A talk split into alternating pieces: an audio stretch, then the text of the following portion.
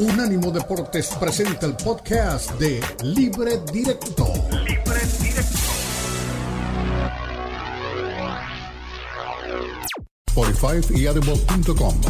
Somos Unánimo Deportes. Puro deporte.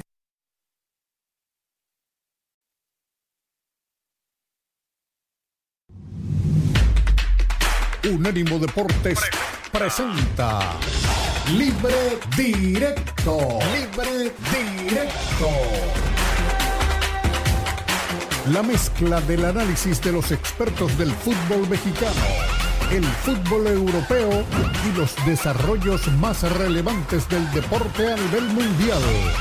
Brindando un debate oportuno y animado con Ricardo Mayorga, Fernando Ceballos y Elizabeth Patiño. Esto es Libre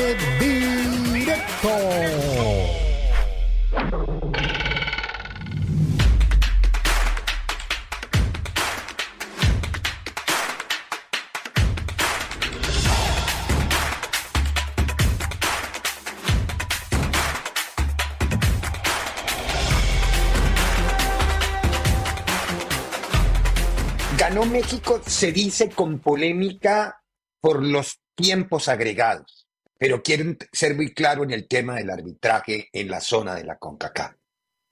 Es cierto que se aplicó a rajatablas el reglamento, y es verdad. No se le puede juzgar a Barton, el árbitro salvadoreño encargado de dirigir, hacer justicia anoche, para Honduras no se hizo justicia, porque agregó nueve minutos y dos minutos adicionales porque el arquero marrullero, él, Mengíbar, durante los nueve también quiso seguir matando el reloj. No pasa por ahí el tema, porque si hoy la cadena ESPN, entre otras cosas, en español, hizo un análisis en uno de los programas y mostraba los tiempos que se ha perdido y exactamente se perdieron, según ellos, en ese análisis, en el segundo tiempo, 9 minutos 50 segundos. El árbitro agregó 9. Exactamente se perdieron 9 minutos 50 segundos. Y dentro de los 9 minutos se congeló el partido en 2 minutos 30 segundos. Y ahí es donde se justifica que sea la larga de los minutos. Lo que sucede es que le queda al cronista externo, al que no está ligado con ninguno de los dos por razones ni familiares, ni nacionalistas, ni personales. No hay, no hay ninguna liga de orden emocional ahí, entonces uno puede analizarlo con un ojo más clínico, sin pasiones. Y sin pasiones, a mí me quedó esa sensación. No es que el reglamento no se haya aplicado bien, no es que Barton haya cometido una tropelía, sino que quedó la sensación de que el tiempo se dilató hasta que México empatar o ganar al 2 a 0 que necesitaba. Esa es la sensación mundana, de calle que queda, así de fácil, sin análisis. Pareciera que el árbitro pitaba hasta que México empatara. Eh, y empató. Y faltaban dos segundos cuando cayó el gol de Edson Álvarez. Ok, hasta ahí está perfecto. Ahora, interpretemos el, arbitraje. Los nueve minutos estuvieron bien agregados, los dos minutos adicionales estuvieron bien, a, a mi juicio, viéndolo a la luz del reglamento a rajatablas. Que ojo, así no se aplica el reglamento tampoco. Una cosa es aprenderse el reglamento y otra interpretar el reglamento. Lo más importante es la interpretación de la norma. Por eso siempre hacemos la crítica que en México los árbitros aprenden el reglamento pero no lo entienden. Y eso pasó con el y aquí no era árbitro mexicano, sino un árbitro salvadoreño. Todo lo demás a mí me parece, en los, en los penales, en el lanzamiento de los penales, Mengíbar se adelantó dos veces. Es más, la que mete el chino también se adelanta. Lo que pasa es que esta vez se aplica la norma de ventaja, porque para eso no, sé, no hay necesidad de repetirlo. Entonces, en ese aspecto, a rajatabla al reglamento, no hay reproche para Bato. ¿Dónde hay reproche? En el grito homofóbico. Apareció el grito y apareció el grito y el árbitro se hizo el sordo. O es sordo, no lo sé, no, no, no he preguntado el nivel de decibeles que capta o no Barton dentro de la cancha. Eso está como los reporteros de campo que están a 70 metros y dicen, el técnico acaba de decir que hay dos marcas de relevo que se deben hacer. Mentira, no está oyendo. No inventen narrativas cuando no se está oyendo. Hay 80 mil gritando, estás a 70 metros y me vas a meter el cuento para quedar bien en tu transmisión que acabas de oír eso. Por favor. Pero esa es harina de otro costal. Ahora, en, la ejecución de las penas máximas hay otro acápite para tener en cuenta. Y es la carencia de VAR en las ligas de Centroamérica. Ni los arqueros están acostumbrados a la normativa y que les van a revisar, entonces trabajan al puro ojo del juez de línea o del árbitro y muchas veces ese adelanto no es perceptible. Con el VAR y con la televisión ahora quedó en evidencia que Mengíbar se adelantó. ¿Qué tiene que hacer Honduras o la Federación Hondureña? Aplicar el VAR. Y todas las federaciones en Centroamérica pongan el VAR a funcionar y obliguen, los entrenamientos cambian, los automatismos de los arqueros cambian, el entrenamiento de los arqueros cambia. Saben ya que les toca, como le parece, lo vimos con Malagón en, en los penales, siempre estaba con un pie apoyado. Una norma que tampoco entiendo porque la última norma de FIFA dice que los dos pies apoyados y jamás se puso eso en práctica. Pero bueno, el tema pasa por ahí. Si ponemos al día a competir ligas que tengan tecnología y ligas que no tengan tecnología, se está acostumbrando a que se falle a favor de los que tienen tecnología porque están acostumbrados y porque entrenan para eso. Ahí se equivocó el tema de Honduras. Que hay una falta previa que gol no la he visto. No he visto esa falta que reclama la selección hondureña. Desde lo futbolístico, mil reproches para México, desde el resultado como tal, si se quiere hablar, como todos los diarios de Honduras hoy, de robo, no me parece, no me parece, no me parece que hayan robado a nadie. El reglamento fue aplicado a rajatablas, pero no se está acostumbrado a que no lo apliquen. Entonces, cuando no estamos acostumbrados, por supuesto, protestamos y lo vemos con cara de hurto. Soy Ricardo Mayorga, de frente y aquí comienza libre directo. Muy bien, Creo que he tratado de ser claro y interpretar las dos ópticas que hay, Fernando Yeli, con el, con el buena tarde. Yo no quiero agregar nada más.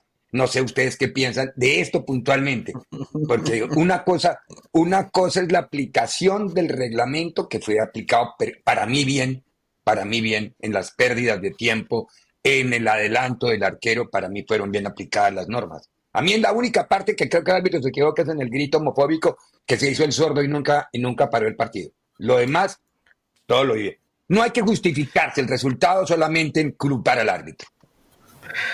Ah, bonita la, taza verde de Elizabeth Patiño. Sí, eh, sí, sí, sí, la vi. como el depredador, mira, ¿te acuerdas? Mira nada más. A, llorar, a llorar a otro lado, ¿no? La verdad, o sea, eh, que, lloren en su tierra si quieren.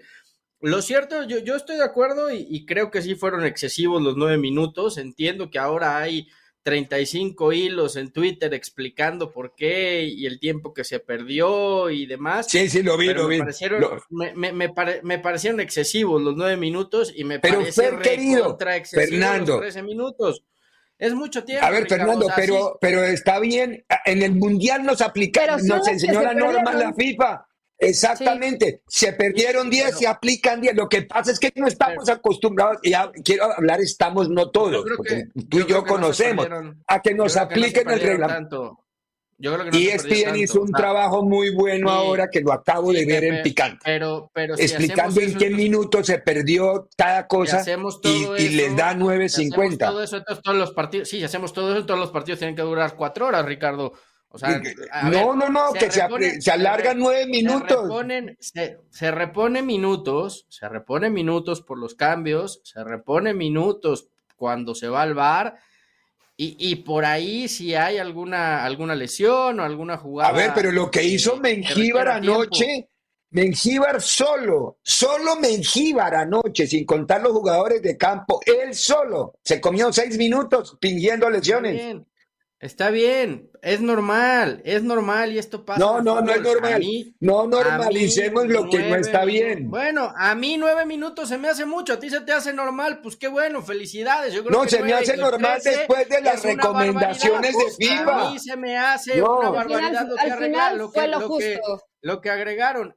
De ahí que México fue mejor y le pasó por encima a Honduras, pues también es una realidad, ya está, o sea, no, no, no nos hagamos pelotas, o sea, así como el viernes México no metió las manos, eh, ayer Honduras salió a, defenderse con 10 atrás, queriendo aguantar. No, no, no, eso no es cierto. Espérese, ya hablamos de, Hablamos de lo futbolístico.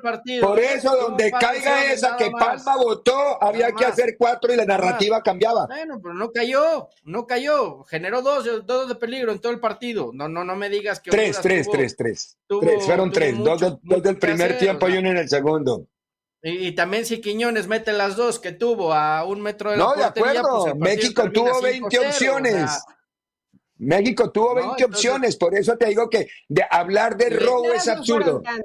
Pero, a ver, yo sintiendo que la gente en Honduras esté caliente, esté molesta, pero ellos apostaron a esto, que como bien lo dices, Ricardo, no es que esté bien, pero apostaron al marrullero, al metiro, al lago tiempo, y estaba dentro de lo presupuestado, porque México necesitaba esos dos goles, porque si ellos hacían uno, se les olvidó que si ellos hacían uno, obligaban a México a hacer cuatro. O sea, eh, realmente yo creo que Honduras y la postura, y lo vamos a hablar eh, un poco más adelante, yo sé que en el Azteca iba a ser distinto, que sabías que México se te iba a ir encima, que tenías que ser inteligente y saber manejar el partido. Pero en el segundo tiempo, Honduras pudo haber presionado un poco más porque ese gol les daba la posibilidad de estar completamente tranquilos. México no iba a hacer cuatro goles jamás. Entonces, para mí el tiempo fue justo, o sea, se recuperó lo ¿eh? que se recuperó lo que se perdió, porque realmente sí se perdieron demasiados minutos. Los penales se tenían que repetir porque se adelanta el arquero. Se tenía que haber repetido inclusive el tercero, porque también andaba por ahí Malagón y también se adelanta. No, pero es que no se repite. a ver, a ver, a ver. Eli, hagamos claridad con el reglamento. Los penales se repiten por adelantamiento cuando no terminan en gol. Pero en los tres Cuando terminan en gol, se aplica la norma de ventaja. No hay necesidad de repetirlo porque ¿para qué si se convirtió? pero si ahí se puede adelantar lo que quiera. Si el balón no debe repetirse. Ah, eso es diferente. Eh, eh, hay una foto donde Malagón está parado.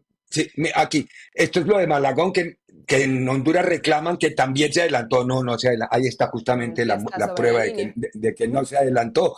Eh, a ver, lo que te digo es, porque es que he oído el mismo comentario que acaba de hacer el Valera, pero ¿por qué en el tercero que también se adelantó no lo repitieron? Porque se aplica la norma de ventaja.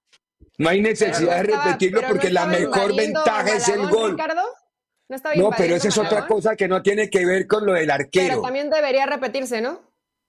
Yo no creo porque están en, posición pasiva en la jugada.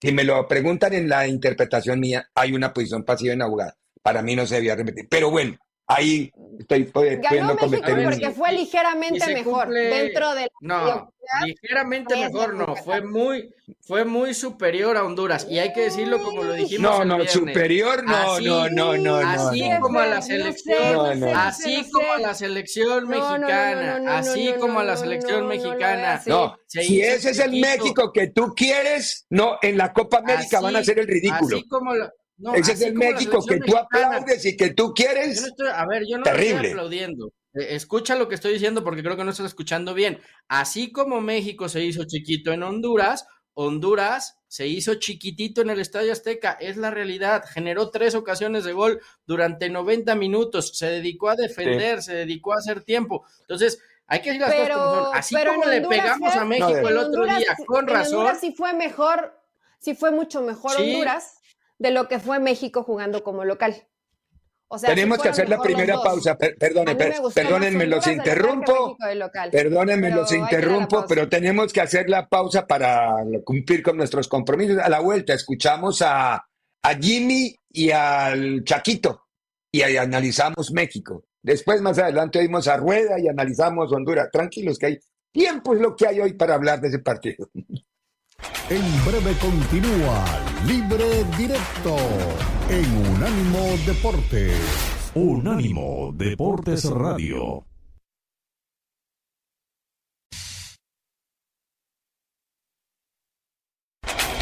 Continúa Libre Directo en Unánimo Deportes.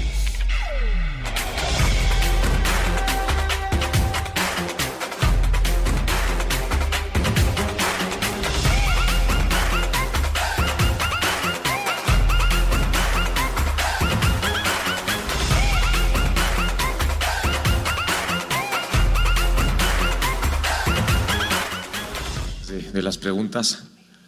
Quería agradecer muchísimo a, toda la, afición de, nuestro país que hizo una gran entrada hoy, que nos apoyó desde, desde que inició el partido hasta el final, que al igual que los jugadores no perdieron la fe y que al final, bueno, nos llevamos una, una bonita recompensa, una, una linda noche que recordar y, es de admirarse, la verdad, el gran apoyo que, que recibimos hoy durante todo el partido y evidentemente agradecer a los jugadores por, por, eh, por lo que lograron el día de hoy. Un, un paso importante, un, un, darle la vuelta a un marcador 2-0 y sobre todo a la actuación que, que habíamos tenido allá. Muchas gracias.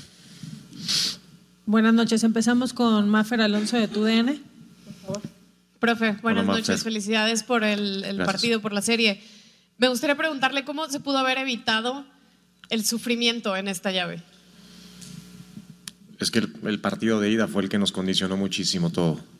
Eh, lo hablábamos un poquito ayer. Eh, no es fácil, no es fácil jugar en CONCACAF. Eh, nos, a lo largo de la historia nos ha costado trabajo.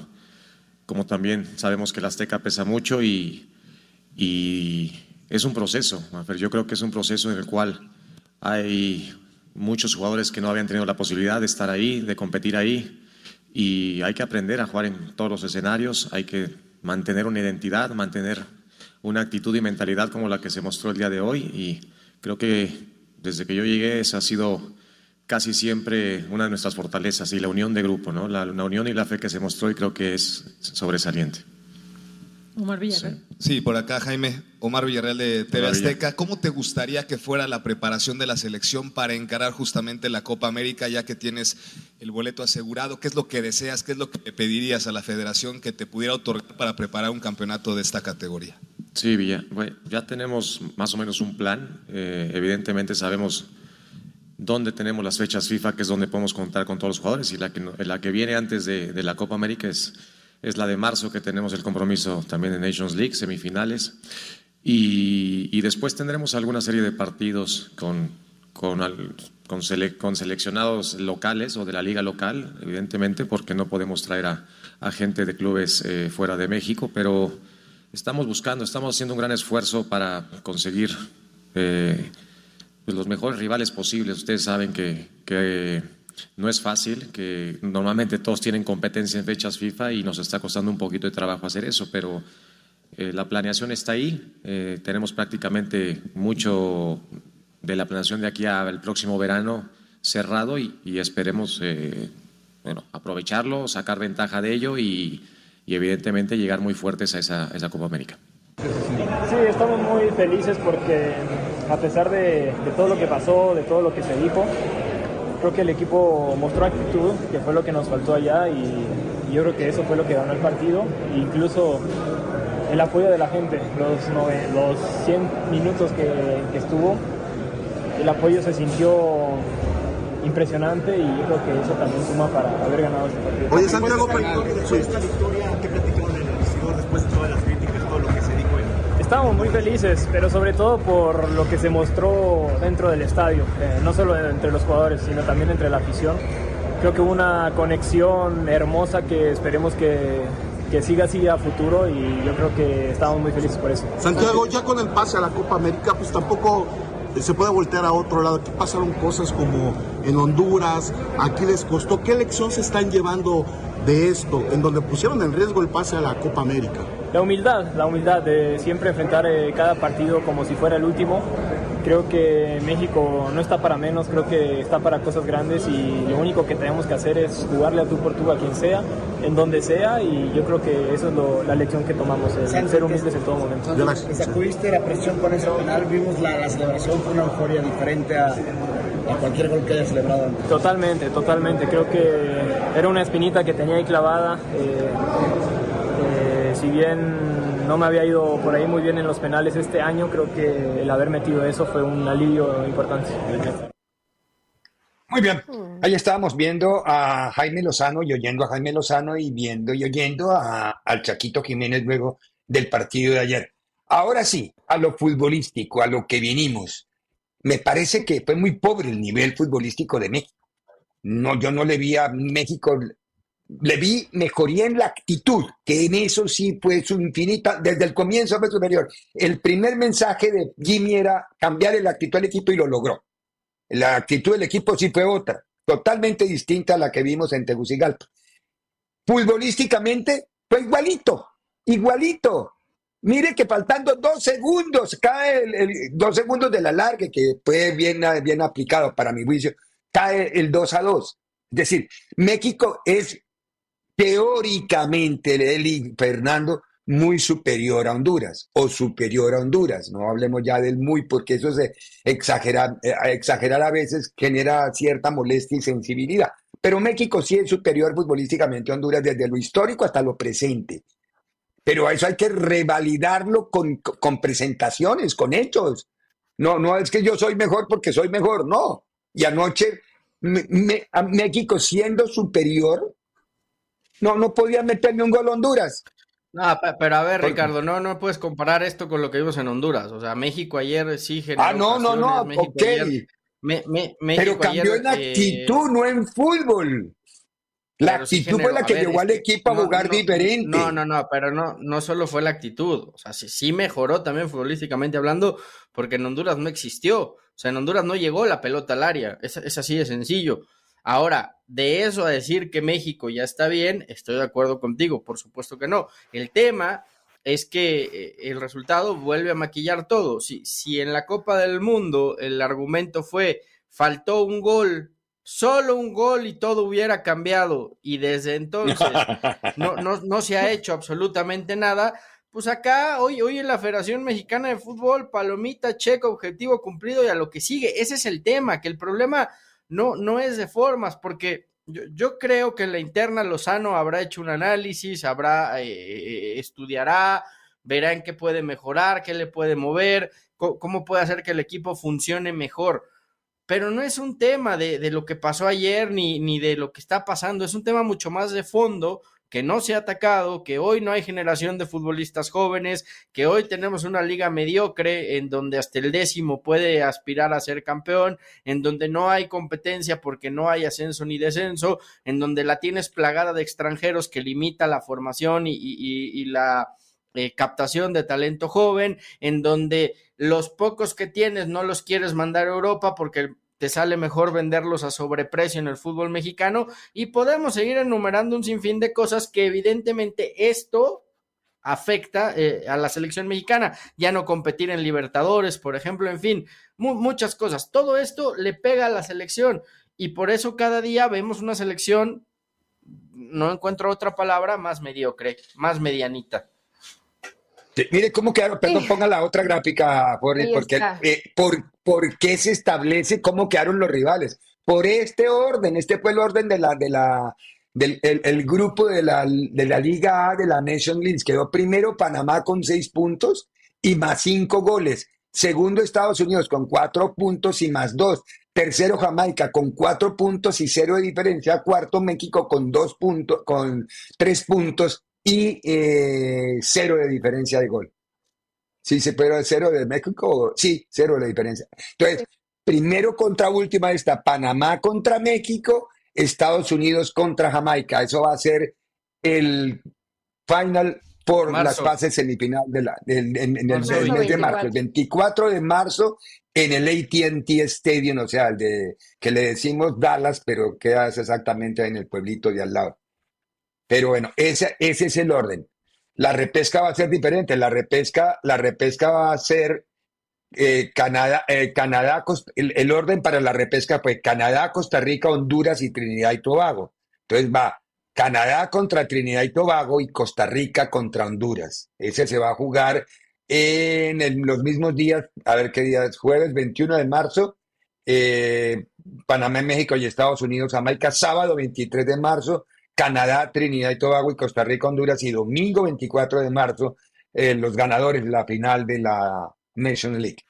Ese es el orden. Doña Eli Patiño, ¿tú ves crecimiento futbolístico de Honduras a, a, Ciudad de México? O, actitud. No, no, no, de Honduras no, de México, de México, de México, México. Yo vi que mejoró en actitud, que eso obviamente es importante y lo tenían que hacer porque no les tocaba de otra. Pero el equipo de Jimmy Lozano, y probablemente desde hace rato, Jimmy lleva poco tiempo, eso también es una realidad y no hay que, no hay que perderlo de vista. Eh, es muy de inspiración, ¿no? A ver, que la agarre Antuna, que encaren todas, a ver en cuál le sale bien, en cuál gana duelos individuales y puede mandar un centro. Eh, lo mismo el chino huerta, ¿no? Entre el chino huerta sí voy a intentarlas de todas a todas a ver si alguna me sale. Que se anime Eric Sánchez eh, a llegar de segunda línea de sorpresa. Mm. Que a Luis Chávez en una pelota detenida sabemos que tiene buena pegada. Estoy hablando de situaciones individuales, pero no de un colectivo. Me preocupó escuchar un comentario de Gibran Araige eh, donde dice que el equipo no hizo fútbol. Aquí obviamente desconozco, sé que él está muy de cerca de la selección mexicana, pero hay que trabajar, porque no siempre te va a alcanzar la inspiración para conseguir un resultado, no siempre por garra o como lo que digo, no, no quiero decir la palabra, pero no por mucha, muy buena intención y mucho compromiso y mucha intensidad, quiere decir que estás jugando mejor. Por eso no me atrevo a decir que México jugó mucho mejor que Honduras, porque metió más intensidad, pero no jugó mejor como equipo que como lo hizo en Honduras. O sea, mejoró algunas cosas, pero también fue por la postura de Honduras que no fue tan atrevida, que no fue tan de buscar como lo hizo en el partido de ida. De acuerdo. Entonces, cuando ah. ves esto, hay una jugada donde se acompaña a Quiñones hacia una pared y el que lo acompaña en la pared es Edson Álvarez. ¿Qué carajo tiene que hacer ahí Edson Álvarez para, finalizar una jugada. No te sirve porque no tiene las cualidades para hacerlo. Tenías alternativas como Córdoba, tenías alternativas como Alvarado y no los utilizaste y preferiste un Romo que te hace el juego más lento que si jugara mi abuelita. Después, por derecha, estaba Antuna y Jorge Sánchez. ¿Qué hacía Jorge Sánchez parado a un lado de Antuna? Ahí no hay progresión en la jugada. O atacas el carril interior o vas al espacio, o van tú al centro y le haces la pasada. A eso no hay mecanización futbolística, no hay fútbol en la selección mexicana. Vas a ganar por inspiración, por garra, por motivación, pero no estás ganando por fútbol. Y es por eso que pasa lo que pasa con México. Hoy aprobó Lozano. Lozano se quedó corto desde la pizarra. No hay trabajo en la selección mexicana y no hay mejoría en lo colectivo. Si esas tres cosas no se dan cuenta y no las analizan, van a seguir Pero hay calidad con este tipo de mediocridad para jugar un poco mejor, Cifer. Para jugar un poco mm, mejor como ah, equipo, yo, creo que sí. Yo en eso estoy con Fernando, en eso estoy con Fernando. Los técnicos de selecciones, sobre todo, dependen de lo que tienen, del material que tienen. Él, él convoca lo mejor que él a su juicio ve de México. Encaro a todos, sí, pero en jugadas que pudieron progresar y finalizar de mejor manera, decidió mal. A eso voy, o sea, yo creo que eso podría trabajarlo Jimmy Lozano. No tienes una super, un, superpoder en cuanto a jugadores. Pero, pero sí depende. qué hora? Sí depende.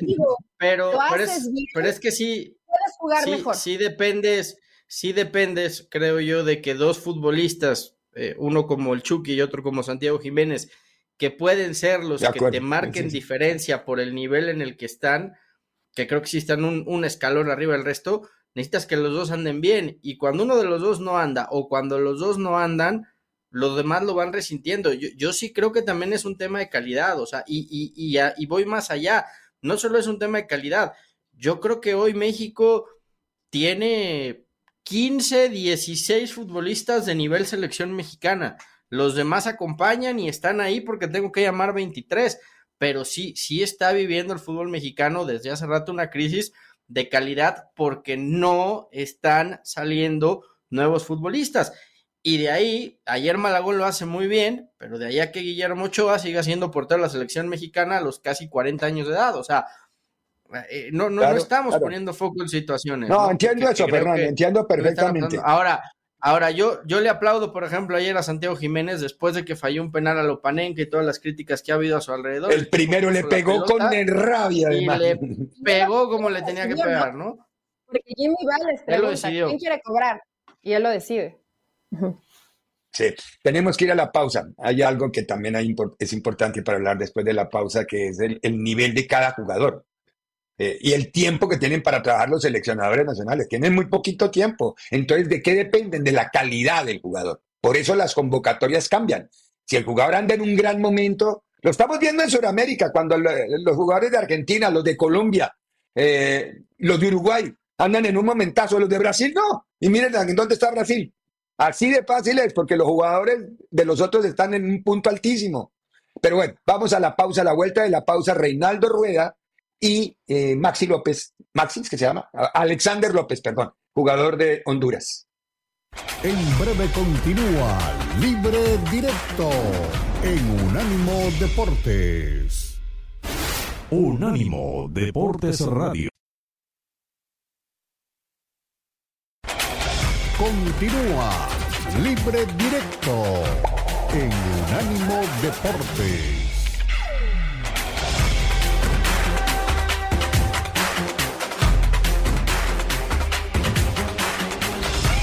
Que todo, felicitar a nuestra selección eh, por eh, la gallardía, la dignidad, porque terminaron el juego con, como se dice, con las botas puestas, eh, con mucha entrega conscientes de que al frente teníamos un grandísimo rival, una, una plaza que siempre ha sido difícil, que hubo momentos que no le encontramos la, la vuelta al, partido, eh, que cada jugador se, brindó íntegro, eh, dio lo mejor de sí, hubo jugadores que eh, no pudieron entrar quizás en lo que uno les conoce y que uno sabe que pueden dar, pero todos se, brindaron con una interés, integridad, y bueno, se luchó hasta, hasta el último momento, ¿no? Eh, creo que eh, este es el, juego. Eh, lamentable, ¿no? Por, todo lo que, lo que sucedió, pero bueno, ya eso le corresponde a ustedes quizás evaluar y, y dar sus conceptos.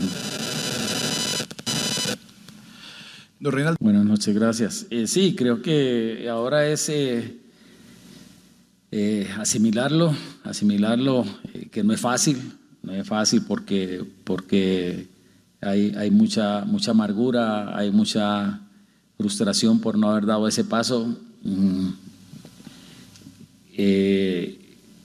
que lo tuvimos muy cerca y bueno, esperar que estos muchachos tengan un buen momento en sus clubes, que cada día tengan una mejor actualidad para, para el mes de marzo eh, hacer una convocatoria eh, igual o similar a la, que, a la que hemos realizado para estos dos juegos tan difíciles frente a la selección de México y que esto nos, posibilite hacer un, buen, partido que va a ser definitivo de nuestras aspiraciones de, de estar en un torneo tan importante como es la Copa América. Y para la afición, como lo dije anteriormente, ¿no? Eh, rodear a estos muchachos, rodearlos porque porque están comprometidos, porque quieren brindar eh, esa satisfacción a la afición. Estamos construyendo este camino, que este, este, este torneo de la Copa América nos, nos fortalezca, eh, nos consolide lo que queremos eh, en nuestra meta grande, que sería la, la clasificación al Mundial de 2026. Dolidos, pero salimos con la frente en alto porque sabemos que lo dimos todo hasta el final pero son cosas del fútbol. Obviamente, ahorita podemos decir que se favoreció a México y, o, se fue, o sea, podemos decir muchas cosas, pero, pero creo que al final eh, lo importante en esto es pues de que, de que dimos un mensaje a, todo con CACAF, que con el profe, con el profe Reda pues eh, estamos formando un grupo en el que todos los partidos vamos, todos los partidos vamos a competir. ¿Les ilusiona lo que han hecho este que Sí, claro, o sea, el saber de que eh, desde el partido contra Jamaica hasta este partido contra México, pues hemos demostrado que, que la selección de Honduras ha venido de menos a más. Eh, como te digo, tenemos un, un, último boleto contra Costa Rica y el saber de que nos vamos a preparar de la mejor manera para, para poder afrontar eh, ese partido. ¿Cuál fue ese? Bueno, ahí estaban tanto el técnico como uno de los jugadores, Alexander López, que me pareció que tuvo más nivel de autocrítica, no quería concentrarse él en buscarle responsabilidades ni al arbitraje ni a lo externo de lo que seguramente cada uno entenderá pasó o no pasó. Ya aquí, por ejemplo, en esta mesa, cada uno expuso lo que cree que pasó y cómo cree que se pudo haber vivido y lo que nos dejó a cada uno de nosotros como concepto. Ahora, eh, pudo haber hecho algo más Honduras, porque yo creo que el partido sí lo plantea bien Rueda.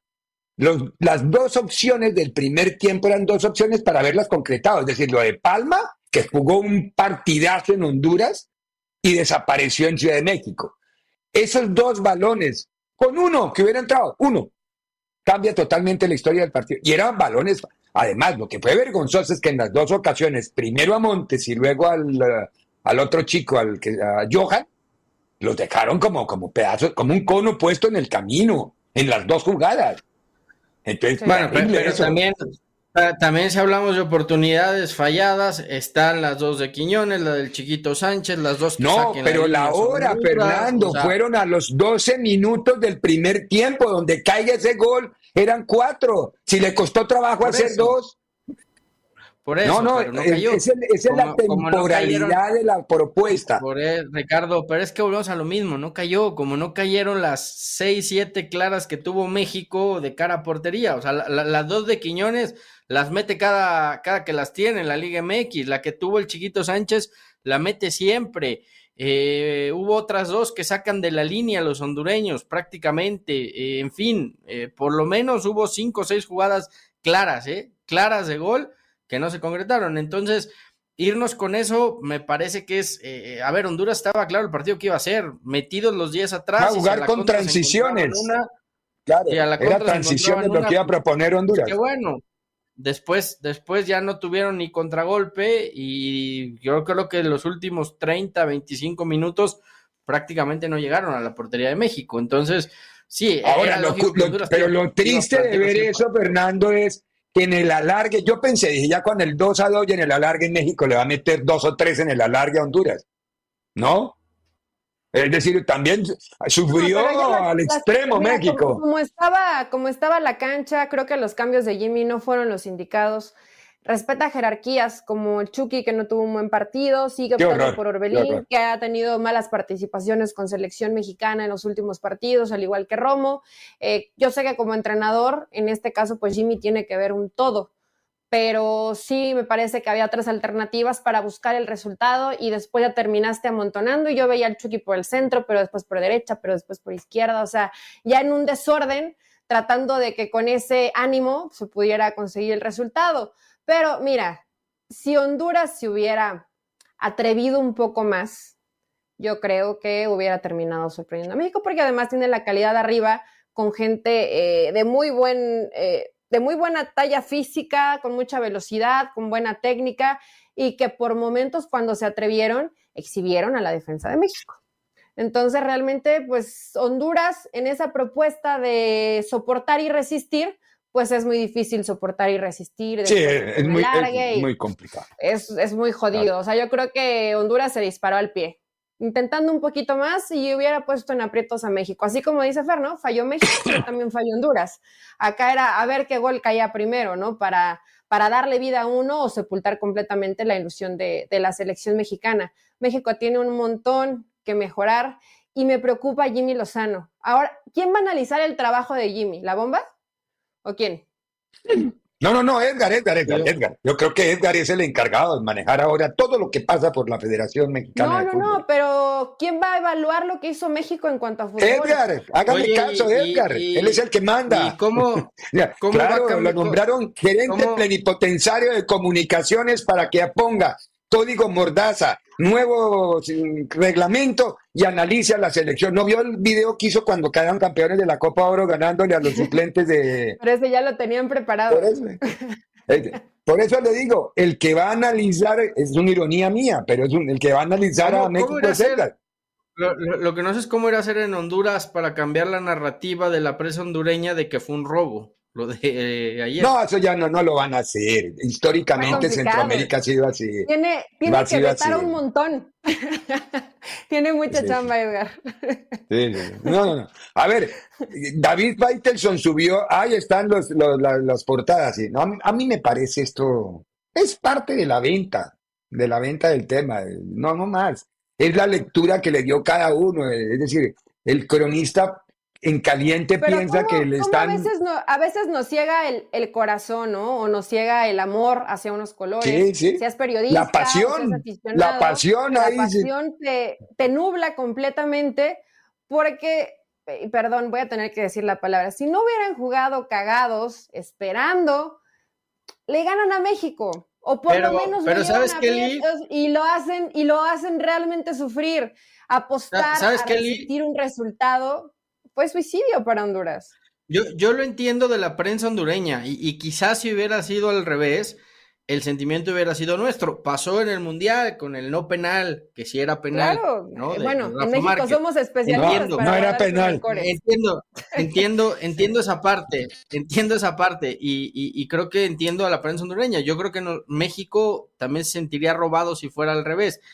Para mí lo que está peor son los que en México, escudándose en esa falsa objetividad, también hablan de robo. No, eso está peor. A ver, eso está peor. Eso está peor. David Faitelson hace 12 minutos subió un Twitter, eh, no sé si lo tengamos para leer al menos la literatura, no el contenido de él, porque es con video. A, ver, eh, si lo tiene, dice, México sufrió para eliminar a una selección tercer, ahí está, a una selección tercermundista como Honduras. Con este nivel no tenemos nada que hacer en la Copa América. No hay nada que festejar. Bueno, sin comentarios, no le agrego. Hasta que menciona, hasta que menciona la palabra tercermundista. Yo creo que ahí se equivoca David. Eh, pero, pero lo que sí hay que estar de acuerdo con él es que, es que insisto, esto es un maquillaje, o sea, le, pones maquillaje a la situación, le das palomita, check, objetivo cumplido y a lo que sigue. De acuerdo, de acuerdo. El, tema va mucho más de fondo. ¿Dónde está? El grupo de sabios, ¿dónde está para calificar al Jimmy Lozano? Ah, ya no existe, ya, no, nunca más, nunca más. Lo tiró la golpe, lo tiró la golpe. La, golpe lo acabó en dos días. Bueno, tenemos que ir a la pausa, la vuelta en la pausa un poquito de Europa. ¿Cómo quedaron los bombos para el sorteo del próximo 2 de diciembre? Ya hay 21 equipos clasificados, los otros tres cupos van a salir de un repechaje de 12. Cada vez en redes más, más equipos, más partidos, más lesiones, más sinvergüenzas. Así le dijo eh, David a algunos jugadores. Y yo se lo digo a los directivos de la UEFA y de la FIFA. Sin vergüenzas. Pausa y volvemos. En breve continúa Libre Directo en Unánimo Deportes. Unánimo Deportes Radio. Unánimo Deportes tiene su propio canal de YouTube para que nos escuches y nos veas Unánimo Deportes en YouTube. Oh, Míranos, míranos.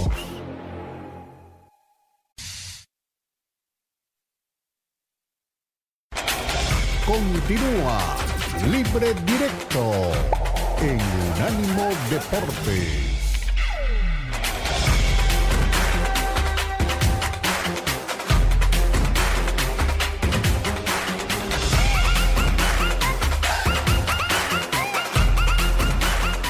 Muy bien, un poquito de Europa y un poquito de lo que está pasando, porque se conocieron ya 21 de las 24 selecciones que van a estar en el sorteo del próximo día 2 de diciembre en Hamburgo, va a ser el, sorteo. Ahí están, cómo quedaron los bombos. A ver, obviamente creo que eh, eh, la que hay que resaltar de las nuestras es España, y ahí está justamente resaltado en los bombos para el sorteo, en, en el bombo 1. Alemania Portugal, Francia, España, Bélgica e Inglaterra. O sea, entre ellos no se van a encontrar. Ya de ahí para adelante sí el sorteo dictará. Eh, en el bombo 2, Hungría, Dinamarca, Albania, Austria, Turquía y Rumanía. A mí se me hace livianito ese, ese, bombo. Austria, Turquía, Rumanía, Albania, Dinamarca. No, no, no, yo, yo no veo ninguno, ninguna potencia ahí.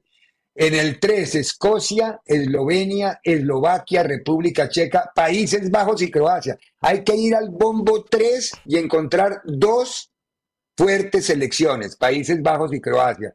Y hay que ir al bombo 4 para encontrar a Italia y a Suiza. Lo demás son las repescas. Me regala la otra gráfica, exactamente, que son las que van a determinar cómo se va a jugar la repesca. Son dos equipos. Es un enredo que yo preferiría que para que completen el bombo 4 esperemos a que se jueguen los partidos porque Israel con Rumanía, que no hay 17 curvas, pero pero de todas formas están establecidos. Yo no veo un gran nivel, me da pena con Europa, yo soy un hincha del fútbol europeo, pero aparte del bombo 1, de 2 del bombo 3 y de 2 del bombo 4, o sea, hay 10 equipos de primer nivel. Lo demás es relleno a lo bestia, Fernando. Tú que los conoces más y los defiendes más, bueno, Está bien, son 10 equipos a nivel de primer nivel, pero pues es la única confederación que puede presumir tener 10 equipos de primer nivel. Ningún otro en el mundo. Sí. Y, casi al mismo nivel. Lo que pasa es que en la, en la proporción de 10 equipos y tener 7 de primer nivel como Sudamérica o 6 eh, es un montón. En cambio, una confederación que dice ser líder y, tiene 52, 52 equipos, de 52 equipos, solo 10. No, Unánimo Deportes Radio. Este fue el podcast de Libre Directo, una producción de Unánimo Deportes.